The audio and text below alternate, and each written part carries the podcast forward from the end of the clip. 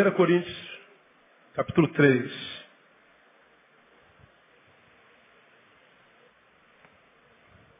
Quantos se abriram? Digam amém. Então vamos ao versículo 9.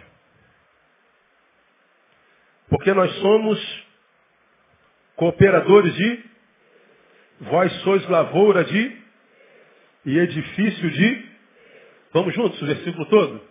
Porque nós somos cooperadores de Deus. Vós sois lavoura de Deus e edifício de Deus. Só a última declaração a nosso respeito. Vós sois edifício de Deus. Vamos juntos? Vós sois edifício de Deus. Diga para quem está do seu lado, você é um edifício. É o que está escrito aí ou não é? Diga assim, eu sou um edifício. E é verdade. A Bíblia não mente. Somos um edifício. A palavra que traduz edifício é a palavra oikodomé, ou oikodome, cuja raiz é oikos, casa. Nós já aprendemos desde de, de, da classe primária, nós fomos criados na igreja, que nós somos a casa de Deus, que Deus habita em nós, que nós somos o oikos de Deus, a casa de Deus, nós somos o prédio, o oikodomé de Deus, nós somos o edifício. É interessante que essa palavra, nesse mês de janeiro, início de fevereiro, saltou meu coração, por causa de uma catástrofe sem precedentes que nós vimos acontecer na nossa cidade, no dia 25 de janeiro. Eu estava longe. E quando ligo a televisão, escuto que um prédio desaba no centro do Rio de Janeiro e junto com ele leva mais dois prédios. Quantos acompanharam essa calamidade aí? Todos, né? Não há quem não saiba disso no mundo. O edifício caiu e levou consigo mais dois.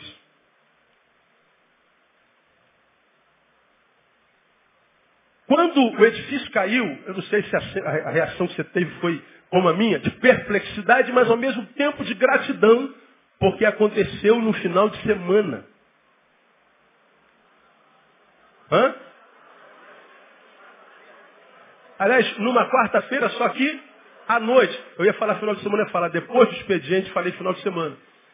Aconteceu à noite. Final de semana foi São Paulo, se eu não me engano. Aconteceu quando já não havia mais expediente.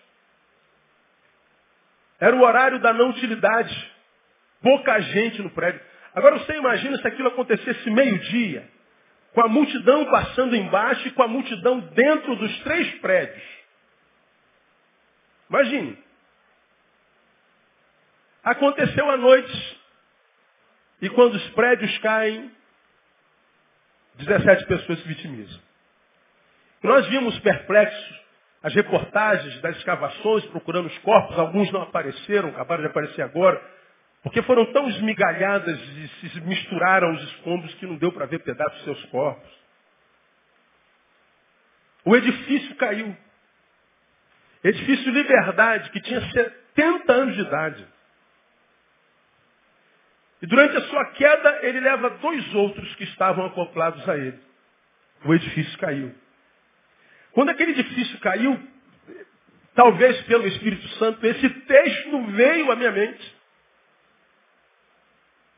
Vós sois edifício de Deus.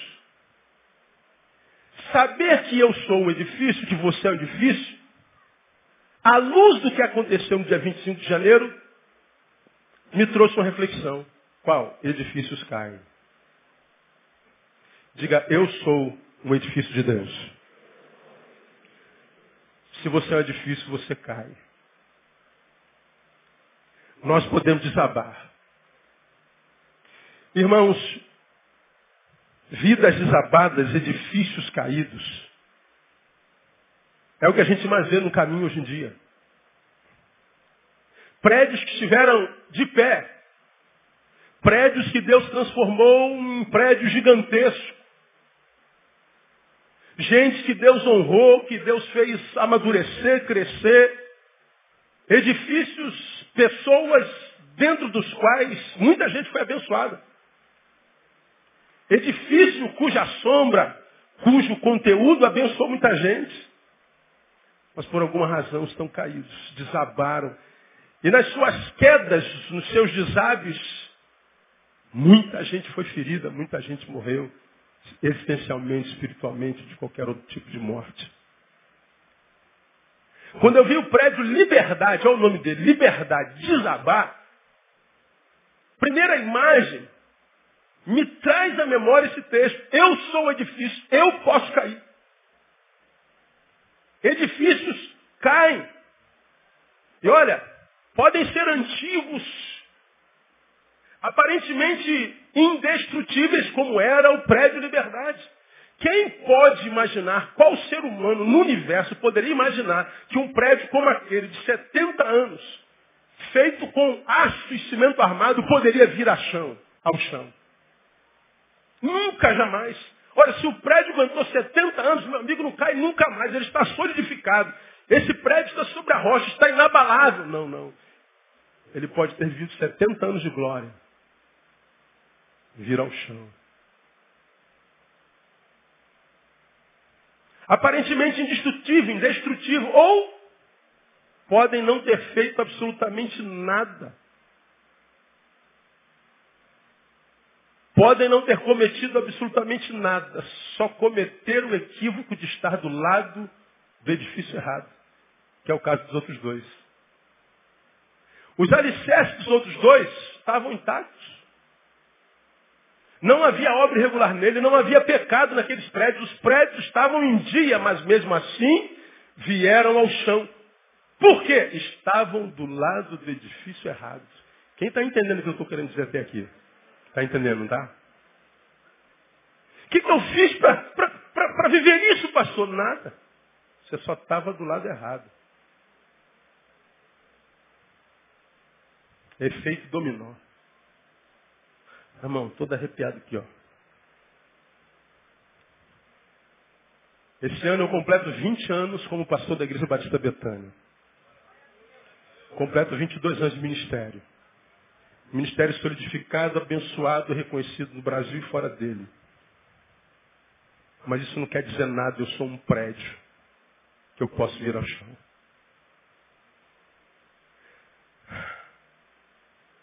Dá pavor. Saber que eu posso olhar para trás e ver uma história de tanto serviço, de tanta utilidade, de tanto usufruto na mão do Senhor. 70 anos de história, servindo a tanta gente, abençoando o país, aquilo tudo, vi como um estalo de dedo ao chão, desconstruído, causando desgraça na vida de tanta gente. Estava vendo a reportagem de um advogado que tinha um escritório lá no 11 andar. Meu Deus, todos os meus processos, anos de trabalho, tudo estava ali. Como é que vai ser a minha vida? Uma advogada. Da noite para o dia, acabou o expediente, eu fui para casa. Como qualquer outro dia, ao longo de tantos anos, esperando que amanhã de manhã eu voltaria para cá, mas acabou. Ficou no projeto. Eu não estava preparado para essa queda, não estava preparado para essa calamidade. Bom, nós somos edifícios, edifícios caem, edifícios vão ao chão. Mesmo aqueles que parecem inabaláveis, aqueles que estão achando que são é, é, incaíveis, não sei se existe essa palavra, por causa do tempo de vida que tem, por causa do tempo de casa que tem, por causa do tempo de conversão que tem. Não, aquele prédio ensina que não. Ensina até que eu não preciso fazer nada. Não preciso dar legalidade ao diabo, não preciso fazer absolutamente nada. Apenas estar do lado de gente errada. Eu posso ser um prédio que vem ao chão. Se assim é, considere, meu irmão, o que o Espírito lhe ministra nessa manhã e vai ministrar à noite, que na noite eu vou pregar a mesma coisa. Mas como você sabe, a gente pode pregar o mesmo sermão. Cinco vezes se repetida, ela nunca vai ser a mesma coisa, não é verdade? Tem sempre algo novo da parte de Deus.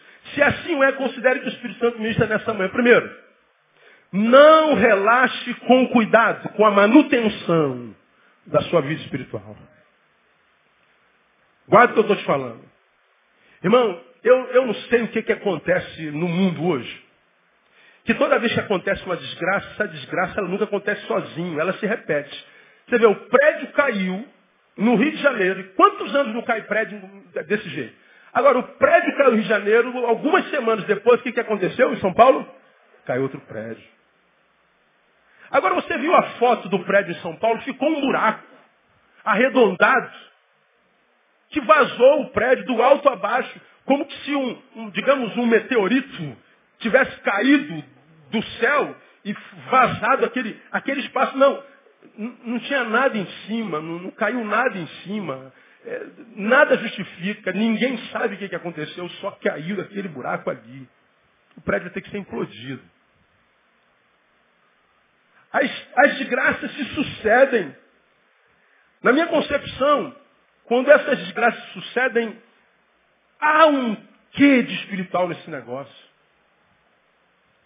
Não é só coincidência. E como a Bíblia diz que nós precisamos ser pessoas que têm olhos de águia, pessoas de visão, nós precisamos tomar as calamidades que acontecem ao nosso lado e tentar transformar essa calamidade em escola para que nós não sejamos a próxima vítima.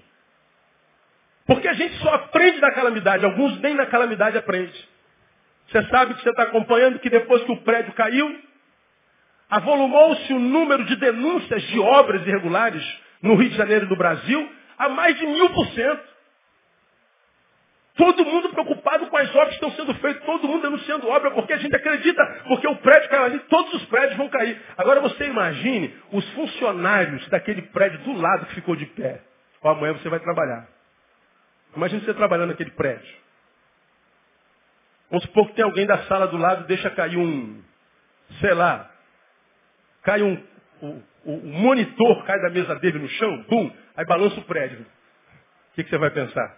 Sai, já sai um partido voado, pula pela janela, porque eu morro, mas sem escombro em cima de mim. Então nós temos que pegar as calamidades da história e tentar transformar em escola para nós. Então, aquele prédio me fez pensar algumas coisas. Primeiro, eu não devo descuidar, relaxar com a manutenção da minha vida espiritual. O prédio que caiu tinha 70 anos e por causa disso acreditava-se que ele era inabalável. E por causa dessa falsa verdade, uma simples obra, obra no nono andar.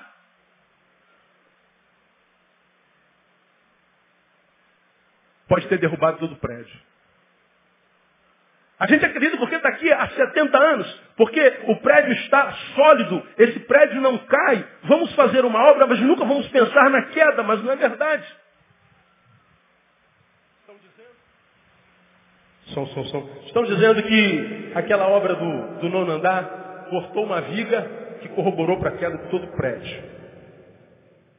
Um prédio inteiro veio abaixo por causa de um detalhe. Vamos derrubar as paredes de um andar, porque os outros 20 sustentam tudo. Vamos quebrar essa vigazinha aqui, porque uma vigazinha só, uma colunazinha só, não vai surtir efeito nessa história de 70 anos, nessa vida tão solidificada, invencível. Não, é só um detalhezinho, pois é. A obra do não andar fora construída em cima de uma verdade não verdadeira, de que 70 anos é suficiente para manter a vida, um prédio, um edifício em pé. O texto diz que nós somos o edifício e o edifício cai. E quando nós vemos aquele prédio caindo, quem sabe por causa de detalhes, a gente se preocupa. Eu, eu fiquei impactado com aquela desgraça. E ainda mais, quando, voltando ao texto, nós vemos Paulo dizendo uma coisa impressionante. Nós lemos no versículo 9 que nós somos cooperadores, lavoura e edifício de Deus. Aí quando você vai lá, por exemplo, versículo 14 e 15, ele fala assim, é, vamos ler o restante, 10. Segundo a graça de Deus que me foi dada, lancei eu, como sábio construtor, o fundamento. Paulo está dizendo, eu lancei o fundamento. Mas outro edifica sobre ele. Mas veja cada um como edifica sobre ele. Porque ninguém pode lançar outro fundamento além do que já está posto. O qual é quem? Leia para mim. Jesus Cristo. Quem é o fundamento do edifício? Não ouviu o nome dele? Jesus Cristo. O fundamento é bom, amém ou não? Pois bem, e se alguém sobre este fundamento, quem é o fundamento? Jesus Cristo levanta um edifício de ouro, ou de prata, de pedra preciosa, madeira, feno, palha, ou seja, independente do que vai construir sobre Jesus, a obra de cada um se manifestará. Pois aquele dia a demonstrará, o dia do juízo, porque será revelada no fogo. E o fogo provará qual seja a obra de cada um. Agora veja 14, 15. Se permanecer a obra que alguém sobre ele, ele quem? Jesus Cristo edificou, esse receberá o quê? Galardão. Vou repetir o 14. Se permanecer a obra que alguém sobre Jesus Cristo edificou, esse receberá galardão. Agora veja o 15. Se a obra de alguém se queimar, sofrerá ele o quê? Prejuízo. Mas o tal será salvo, todavia, como que pelo fogo. Olha aqui para mim. O texto diz, o alicerce do prédio é Jesus. Mas o que a gente vai construir sobre esse alicerce é problema nosso. O 14 diz, se a obra que você construir seja de ouro, de prata, de, de bronze, de palha, de feno, não interessa. O, o, o estereótipo não interessa a imagem. Está falando de essência. Está falando de, de, de, de motivação.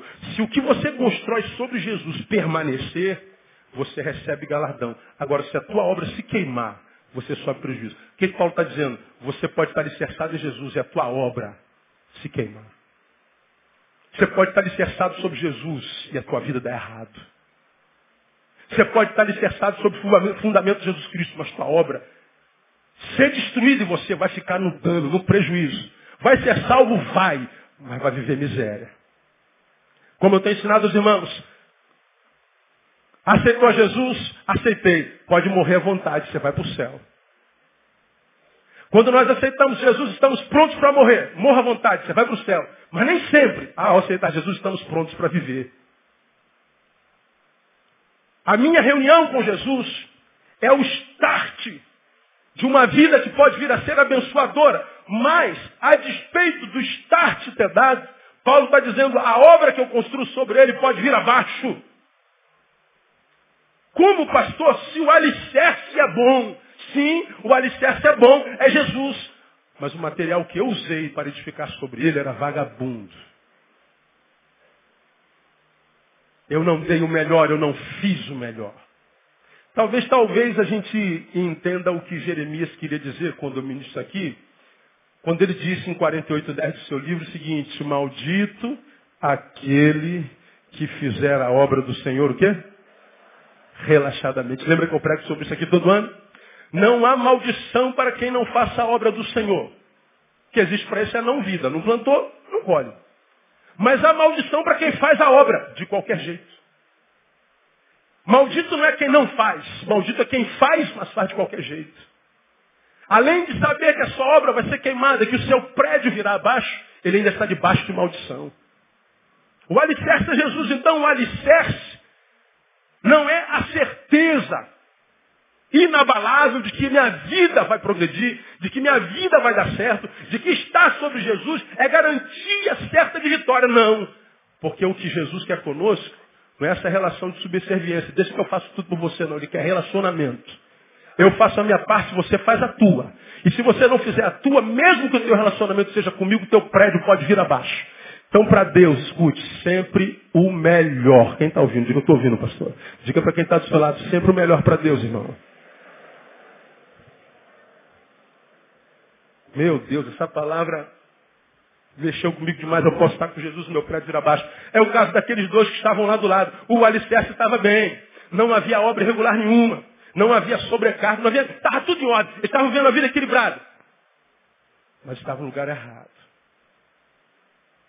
A obra do não andar estava firmado na verdade de que aquele prédio, por causa de 70 anos, e da postura inabalável dele, aquele prédio não poderia cair. Pois é, aí o que, que aconteceu? Eles se é, relaxaram com o cuidado, com os detalhes. O cuidado, portanto, deve ir além dos alicerces. Precisa estar nos detalhes. O que derruba o prédio não é o macro, é o micro. A perícia ainda está sendo feita, mas quase todos os profissionais consultados até agora acreditam. Você viu as imagens? que o que derrubou aquele prédio foi aquele pedaço de viga que foi cortada. Detalhes. E o que tem destruído a nossa vida são o relaxamento, é o relaxamento com os detalhes. O que tem acabado com a gente é o descuidado para com o detalhe. Não relaxe com o cuidado da tua vida espiritual. O que tem acabado com a gente é o desleixo com os detalhes. Cuidado com as pequenas coisas que na nossa vida são reprovadas pela palavra. Cuidado com aquilo que há na sua, na minha, na nossa vida, que mesmo que pareça micro, ainda assim, se confrontado com a palavra reprovada, nós precisamos tirar isso de lá. Porque aquela coisinha que hoje é coisinha, não cuidado por desleixo, pode se transformar num coisão e des, desencadear uma desgraça na nossa vida, irmão. A gente, como pastor, trabalhando com gente, gente que tem credibilidade, o que a gente mais lida com desgraça humana. Quantas vezes nós, irmãos, vamos construindo a vida como se Deus não existisse, relaxamos da vida espiritual, tiramos férias de Deus, férias do trabalho sim, mas de Deus não. Tiramos férias da vida espiritual, férias ah, ah, ah, da geografia sim, mas da comunhão não. E nós vamos relaxando e vamos construindo a nossa vida como se Deus fosse um visitante que, que, que, que, estava na nossa vida ou está na nossa vida de quando em vez. E a gente vai construindo a nossa, nossa vida, nosso projeto, nosso edifício. E daqui a pouco nós olhamos e percebemos que fizemos tudo errado. Aí daqui a pouco volta a gente para igreja e diz, oh, Deus, eu fiz a AM, fiz a besteira, agora conserta aí. Aí a gente se santifica, a gente faz campanha, a gente dá oferta. A gente vai viver como um alcoólatra, bebe feito um porco. Aí descobre que está com cirrose. Deus, cura teu servo. Deus está aqui a minha oferta. Deus, eu estou na campanha do milagre. Estou aqui debaixo do suor do apóstolo. Eu estou aqui, ó Deus, nessa campanha da vitória, na quarta vitória, na quinta da prosperidade, como tem pregado aqui. A gente faz a besteira depois diz, Deus, conserta agora contigo. Não, não é assim que funciona, não. Estão dizendo que é assim, mas não é assim que funciona, não, irmão. Deus nos ensina pela sua palavra como é que a gente deve caminhar. E a calamidade do prédio diz, não desleixe com os detalhes. São os detalhes. Quando construí essa palavra, eu me lembrei, você sabe que o meu rim é uma pedreira ambulante. Para quem não sabe, eu já fiz cinco litotripsia. Litotripsia é aquela cirurgia que detona a pedra que fica, sai do rim, é, fica presa na ureté. Então, eu ainda tenho cinco pedras num, num, num lado e, e, duas pedras no outro lado. Tenho sete. Já fiz cinco litotripsia. Três é, externa, que você bota a maquinazinha e fica bombando com o laser, e duas intrapeniana. Aí o, a porca o rabo. Por que, que a gente tem que operar? Porque a pedrinha, a gigantesca pedra, a última, de 7 milímetros, entrou na uretéria em direção à bexiga e ficou presa. E quando ela prende, não há macho que suporte a dor. E os médicos disseram, toma água, toma água, toma água, toma água, toma água. Para que não se forme essas pedrinhas dentro de você, toma água, toma água, toma água. E eu tomo água. Toda vez que eu tomo água na minha vida, você vê. É no púlpito. Não gosto de água. Não gosto do sabor da água. A água me enjoa. Eu tomo água e enjoo. Como pode? O cara tem que ser doente para fazer um negócio desse. Não gosto de água. Tomo água hoje como remédio. Por causa das pedras. Porque eu sei o poder que uma gigantesca pedra de 7 milímetros pode fazer no homem de 1,86m. No ano passado eu ia ministrar em Portugal, não pude ir, porque umazinha de 7 milímetros agarrou na ureter do lado esquerdo e uma de 6 milímetros agarrou na ureter do lado direito. Duas saíram ao mesmo tempo. Fiz as duas cirurgias, ou uma cirurgia com duas facetas e coloquei dois catéteres. E um estrago na vida de um homem de 1,86m, de 86 quilos. Uma pedrinha de 7 milímetros. Detalhe! Pegue seu sapato e permita que uma pedrinha minúscula, de 2 milímetros, entre no teu sapato, no teu tênis.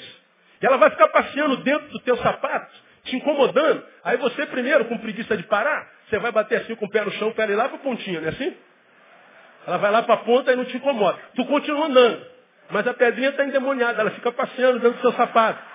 Aí ela volta. Quando pega em cima do calcanhar, ela te incomoda. E tu fica brigando, bate para outro lado, porque você está com pressa. Aí tu bate para outro lado. E ela vai, daqui a pouco ela volta de novo. Aí chega uma hora que você tem que parar. tirar o sapato, tira a meia, tira a pedra, aquela gigantesca pedra de 2 milímetros. Porque uma pedrinha de 2 milímetros está atrapalhando a sua vida. O que derruba os edifícios é o relaxamento com os detalhes. Você está entendendo essa palavra, irmão? Amém ou não? Meu irmão, não descuida da tua vida espiritual por causa dos seus problemas materiais. Não descuida da tua vida espiritual por causa dos teus problemas sentimentais. Não descuida teu, da tua vida espiritual por causa das tuas crises eclesiológicas. Não descuida da tua vida espiritual por causa da vida dos outros. Que se dane os outros, cuida tu da tua vida. Porque são os detalhes que estão acabando com os edifícios com os quais a gente tem se relacionado por aí ao longo desses anos todos. Não desleixe, não relaxe com cuidado com a manutenção da tua vida espiritual. Eu queria compartilhar com vocês, nesses próximos dez minutos, vejamos alguns desses detalhes que têm acabado com a gente, desses que eu vou chamar de microderrubadores. Microderrubadores. E alguns são imperceptíveis, mas estão derrubando a gente. Estão acabando com a gente. Primeiro, já mostrei sobre isso aqui, acabei de falar agora. Achar que a relação de, de achar que o tempo de casa é garantia contra a queda. Pastor, eu tenho 30 anos de crente. Tinha crente que tinha que ter vergonha de falar isso.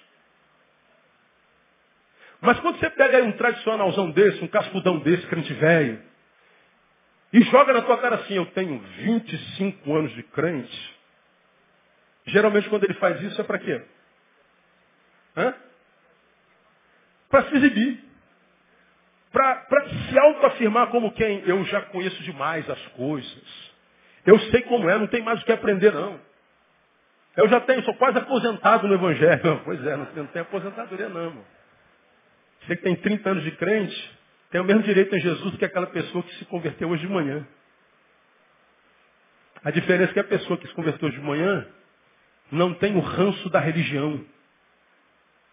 Ele saiu de uma cadeia chamada pecado. E quando ele estava no pecado no mundo, ele sabia que estava numa cadeia. Agora, o problema é que alguns de nós estamos na cadeia da religião e nem sabemos que em cadeia estamos. A cadeia pós-conversão é mais perigosa do que a cadeia antes de conversão. Crentes cascudos velhos que já não aprendem mais nada.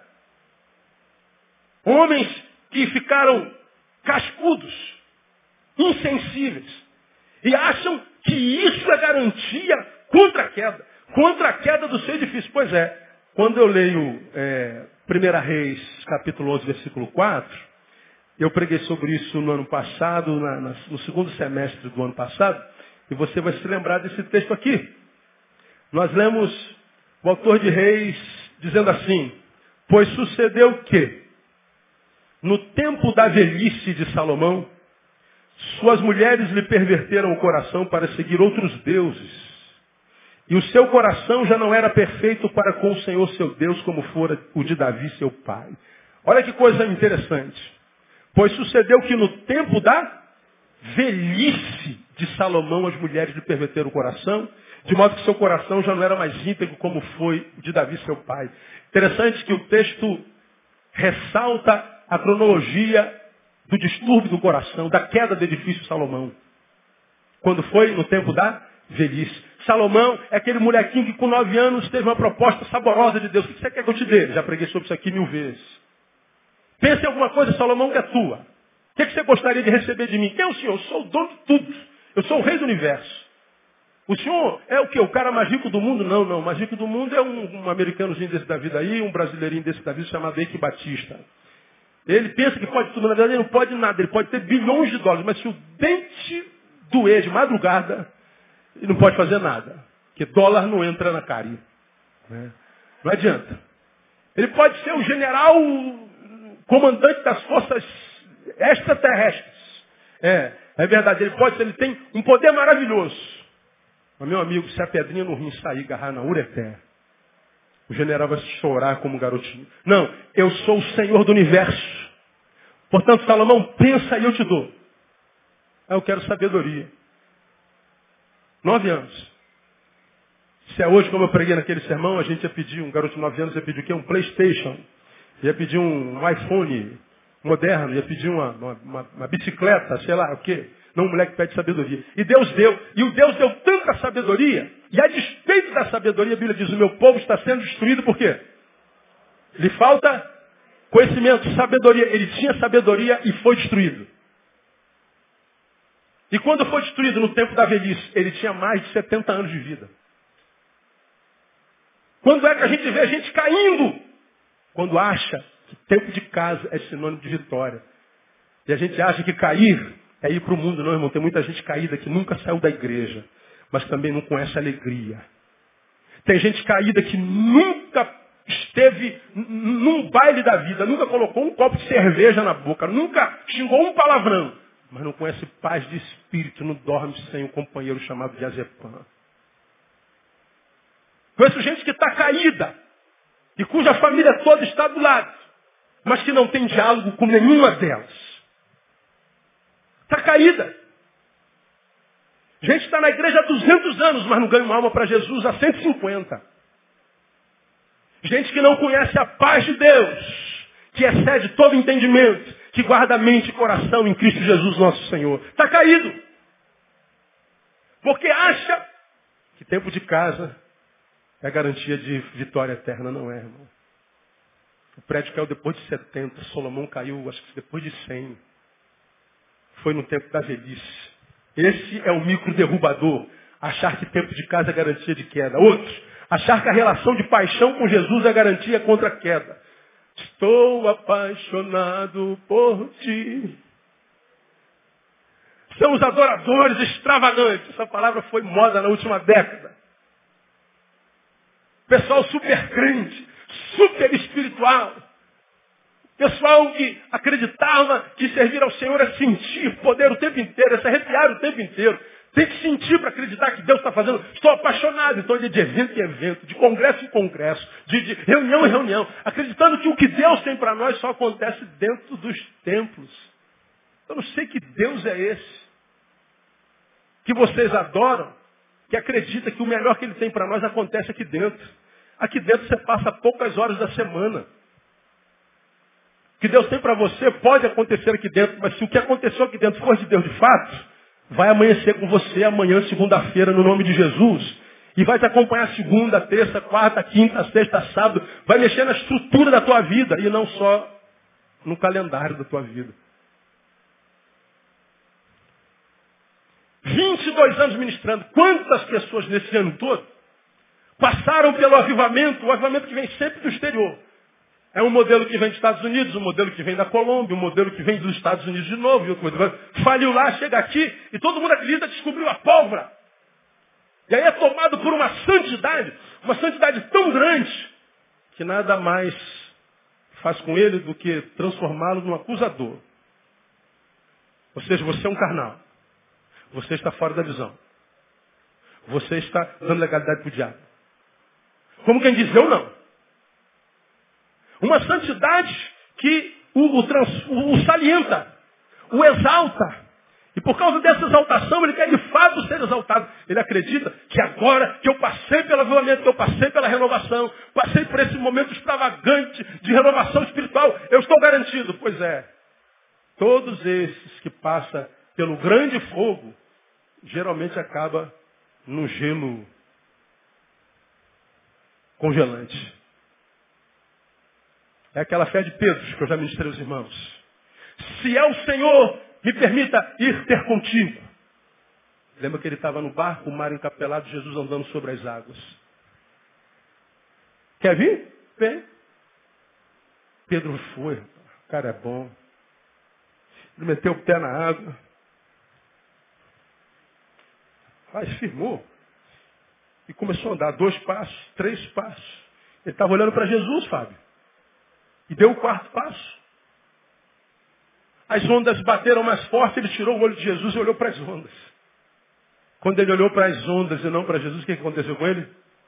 Começou a afundar. Tu queres vir, Pedro? Venha. Ele foi.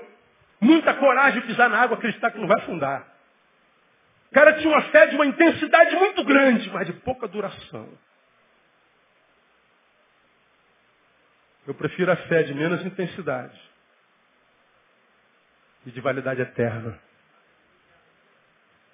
Eu prefiro uma fé que não precisa passar pelas minhas sensações. Como eu tenho ensinado os irmãos, eu acredito num Deus cuja palavra é verdadeira e que não mente, que não precisa provar para mim o tempo inteiro que Ele está comigo. Como tem que provar para os crentes dessa geração apaixonada, extravagante o tempo inteiro que está com Ele, porque a gente acredita que Deus só está com a gente quando a gente está arrepiado, a gente só acredita que Deus está no nosso meio quando pula um demônio ali, a gente só acredita que Deus está no meio porque aconteceu um milagre, e milagre, e milagre, e milagre, e cura, e cura, e cura. Vou falar sobre o outro Jesus, a respeito do qual Paulo, Paulo fala em março. Se alguém vos apresenta o outro Jesus, não creiais. Vou falar desse outro Jesus que está por aí no Brasil hoje. Vamos falar a marca do verdadeiro Jesus e do falso Jesus, do Jesus genérico. E uma das marcas do falso Jesus é o Jesus cujo poder só é manifestado através da cura. Cura é um dos muitos dons que ele deu à igreja. Mas a gente acredita que ele só está agindo porque tem cura, porque tem milagre. Mesmo que ele tenha dito para Tomé, bem-aventurados que não viram e creram. Agora nós precisamos, para acreditar que ele está agindo, que alguma coisa aconteça. Nós precisamos ver alguma coisa. Nós precisamos sentir alguma coisa. Pastor, eu não estou sentindo a presença de Deus. Pastor, eu não estou vendo o poder de Deus. Quem falou que você tem Você não tem fé? Ele não disse que estaria, então creia e pronto, ele estará. Como eu preguei aos irmãos, você não se lembra disso, eu não preciso ver mais nada. Para acreditar que Deus está comigo, eu sei que Ele está comigo porque Ele disse que estaria. Eis que estou convosco todos os dias. Até quando? A consumação do século. Os séculos já se consumaram, amém ou não? Não, então Ele está contigo, amém ou não? Diga que está com sua Ele está aí contigo, irmão.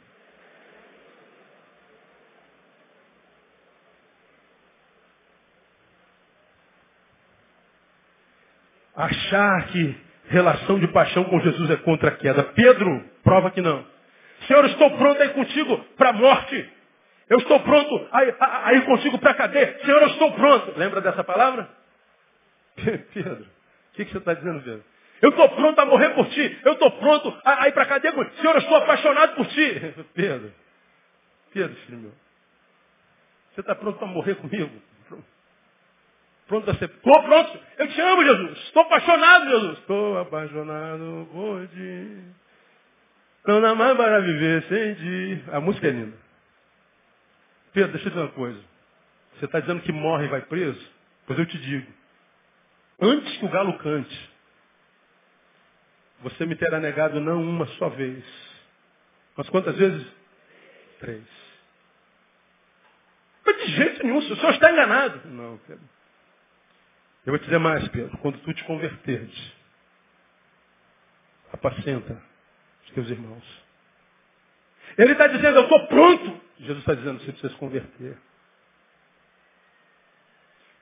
E vocês estão prontos? Ou precisam se converter?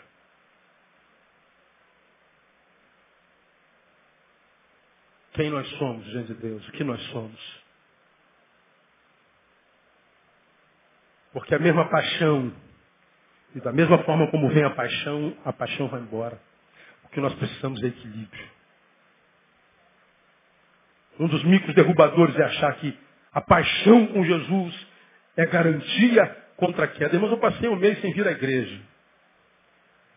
Alguns perguntam, por que, senhor, por que você está de férias se eu não vem à igreja? Porque se eu vier à igreja, eu não tiro férias. Pastor, aproveitar que o senhor está aqui do meu lado. Aproveitar que o senhor sentou aqui do meu lado. Pastor, eu não tenho como. Você está de férias, está no Rio, deve vir para a igreja. Eu vou em outro. Agora, em um mês eu vou, de janeiro, eu vou muito menos à igreja do que no restante dos anos. E eu sei o quanto a ausência da igreja faz mal para a gente. E a razão é simples. Você sabe que lê a Bíblia muito menos do que deveria ler. Verdade ou mentira? Você sabe que você ora muito menos do que deveria orar. Verdade ou mentira? Verdade. Grande parte de vocês sabe que o único lugar no qual vocês têm contato com a palavra é na igreja. Verdade ou mentira? Pois bem, quando você deixa de vir da igreja, nem na igreja você tem contato com a palavra. Você está alimentando o teu corpo relaxando com o teu espírito. Ah, eu não preciso de igreja. Ah, precisa sim, irmão. A igreja pode estar um lixo.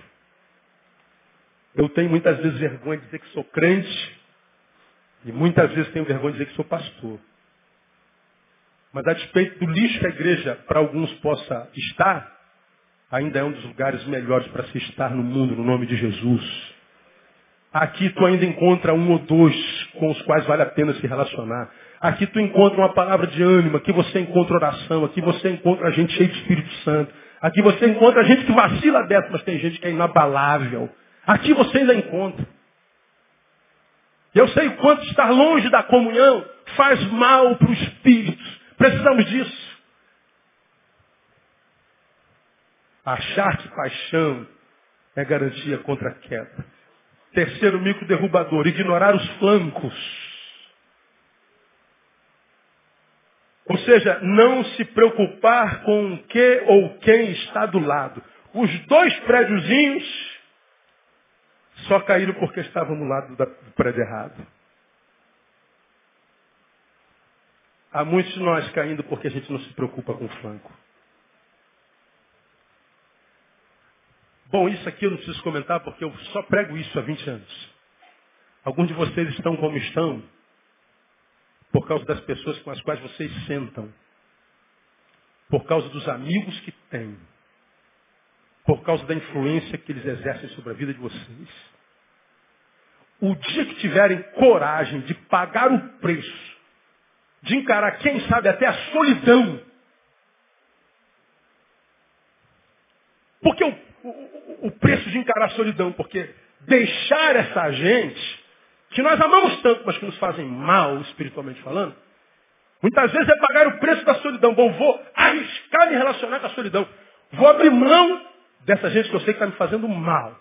Não é abandoná-las, minimizar a relação e a influência delas sobre a sua vida. É pagar o preço da solidão. Quando você pagar esse preço, talvez você comece a atrair gente boa. Você comece a se encontrar com gente de Deus. Talvez você ache o seu marido varão do céu. Talvez você ache sua esposa, mulher de Deus, varoa preciosa.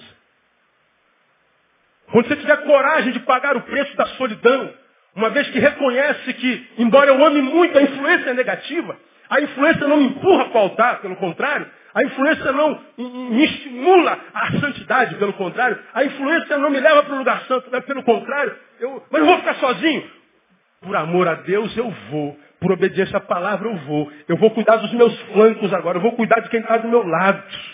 Porque eu posso estar bem, mas se o meu lado estiver desguardado, eu posso ser derrubado. Você vai ver que não existe solidão para quem opta em obedecer à palavra.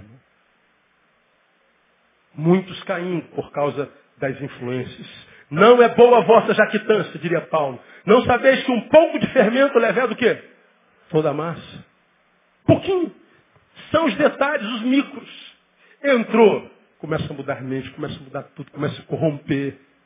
Daqui a pouco os valores, as fomes são deturpados, você está aí caído. Um visitante na casa do pai. Ganhou dinheiro, está com dinheiro, não está? Agora o teu dinheiro comprou felicidade? Comprou?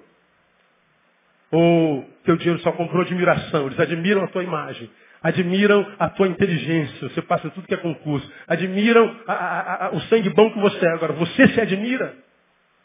Você tem orgulho de você, tirando as suas produções, estou falando da tua essência. Tem orgulho do filho de Deus que você é?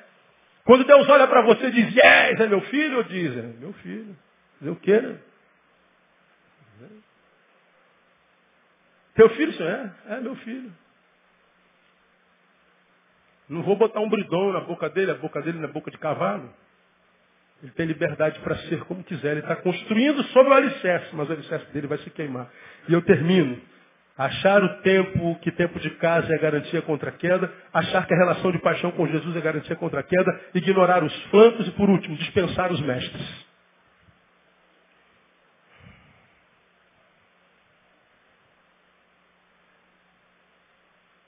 Talvez não te interesse ou interesse. Se há alguma coisa que eu mais ansei na minha vida, que eu mais peço a Deus, Se há um desejo que causa desespero em mim, no Neil, é o desejo por mestres.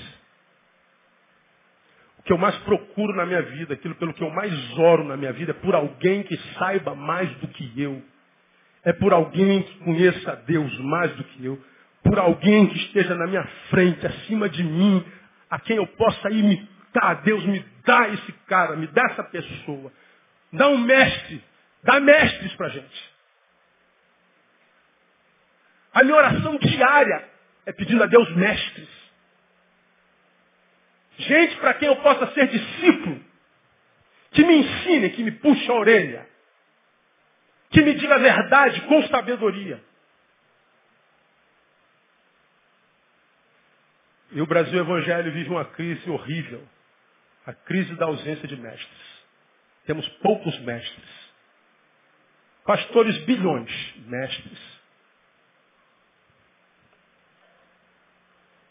A obra do nono andar não tinha um engenheiro responsável. Uma administradora de empresa sentou, olhou, fez o desenhozinho. Então faz isso aqui. Pegou um pedreiro, 30 anos de profissão, ele acredita que é engenheiro civil. Não é verdade? Engenheiro não sabe nada. Engenheiro, engenheiro. Estudou quatro aninhos, pastor. Tem quatro de profissão, vai saber mais que eu que tem 30 de pedreiro? Não sabe nada. Não, pode tirar aqui um castinho, só, só um cantinho aqui. Está tudo bem. Não tinha um engenheiro, ou seja, não havia um mestre, não havia um especialista. Não havia alguém que dissesse assim, se você tirar esse pedacinho aqui, você vai ver que se somar com isso aqui, tirar daqui, botar por lá, botar para então, vai afetar esse canto aqui lá embaixo. Como? O que, que é isso, cara? De onde você tirou isso? É que eu sou mestre. Eu estou preparado para isso, eu estudei. É minha especialidade. Mas a obra do nono andar não tinha um mestre. Por que, que o edifício caiu? Quem sabe por causa da ausência de um mestre. De um sábio, de um conselheiro. Não mexa aí. Não mexa aí. Baseado no quê? Nisso, nisso, nisso, nisso. Pô, mas eu discordo de você. Baseado no quê? Bom, eu acho. Não acho nada, meu filho. Não acho nada. Estou falando do que eu sei, mestre. Conselheiro. Gente que pensa. Gente que gasta tempo refletindo. Não é gente que vive com mão na obra. Não é gente que vive na rua. Não é gente que vive produzindo como se fosse uma máquina. Gente que pare para pensar.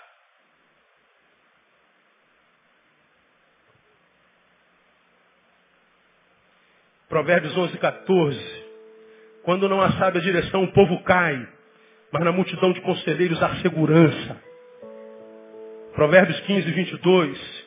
Onde não há conselho, frustram-se os projetos, mas com a multidão de conselheiros se estabelecem. Provérbios 24, 6. Porque com conselhos prudentes tu podes fazer a guerra e a vitória na multidão de conselheiros. Agora, qual é o espírito dessa geração, irmão? Que a gente mais escuta hoje. Não quero ninguém me dizendo o que eu tenho que fazer. Não se meta na minha vida. Eu sei o que eu vou fazer na minha vida, sabe mesmo? Pega um garoto aí de 12, 12, 16, 17 anos. Eu sei o que eu quero da minha vida. Bom, nós estamos com 40. Dos 17 ao 40 é um longo percurso que nós já percorremos. E a gente diz, filho, não passa aqui. Não, pai, eu, não, não, eu sei o que eu faço. Como? Você já esteve aqui? Nesse percurso da história, não. Pois é, tem um buraco aí, filho. Só queria te dizer, tem um buraco aqui. Não, não se mete na minha vida, não. Pois bem, quando chega aos 20, cai no buraco. Aí tem que ficar preso aos 20, reconstruindo o prédio que caiu, precisava ter caído. Irmão, escuta o que eu vou lhe falar. Se você achou um mestre na sua vida, cola nesse mestre. Se você achou alguém que te diz a verdade em amor, se você te encontrou, se você se encontrou com alguém que te revela a palavra do Pai, tem nexo no que ele fala, confrontado com a palavra, é aprovado, cola nele, porque isso é raro. Que nós temos de achólogos hoje, de gente que se mete só os seus próprios olhos. e que estão conduzindo multidões de lugar nenhum para nenhum lugar. Que no final vão ficar como o povo de Israel rodando 40 anos no mesmo lugar porque faltava essência. Não se mexe na minha vida. Não quero ninguém me dizendo o que eu tenho que fazer. Não quero saber de mestres. Eu sou o meu mestre. Mestre só os teus olhos, teu pé vai cair. Resultado disso. Edifícios caídos. Termino. Nesse término eu quero só informar você que a queda do edifício não tem a ver mormente com salvação ou perdição. Paulo disse lá no versículo 15: A obra se queimará, você sofrerá o prejuízo, o dano, todavia será salvo. Como que pelo fogo, mas vai ser salvo. Vai ser salvo assim, vai entrar pelo buraco da agulha do céu, mas vai entrar, você está salvo. Portanto, não tem a ver com perdição ou salvação. Você está edificado sobre Jesus, amém, morra. Você vai para o céu. Mas ele está dizendo que, embora ao morrer você vai para o céu, você pode, enquanto não morre, viver no inferno. É isso que ele está dizendo. Pastor, eu me converti, não aconteceu nada. Ué, depende da tua obra, da tua construção, da tua conduta. Jesus não é teu esparro, não é teu empregado. Não é teu servo, não. Ele não tem que fazer tudo o que você quer. Pregam isso por aí, mas não é o que está no Evangelho. Prega isso porque todo mundo quer ouvir isso, a gente quer encher a igreja. A gente quer arrecadar dízimo. Mas não é o que está no Evangelho, não. Deus não é empregado, Ele é parceiro. Esforça-te, eu te ajudarei. Preguei no último domingo do ano passado. Deus não tem compromisso com vagabundo. Diga quem está do seu lado, vai trabalhar, irmão.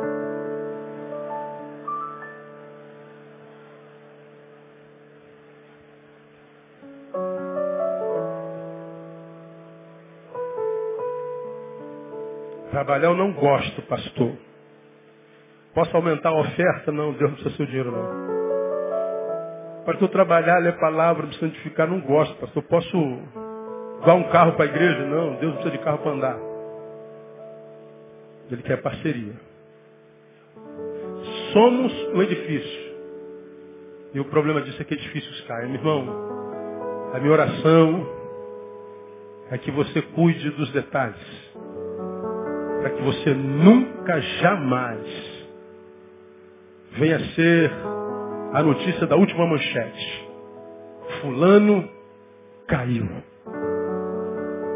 Aquele edifício caiu. Jogar uma história inteirinha no lixo. Perder respeito, honra, verdade.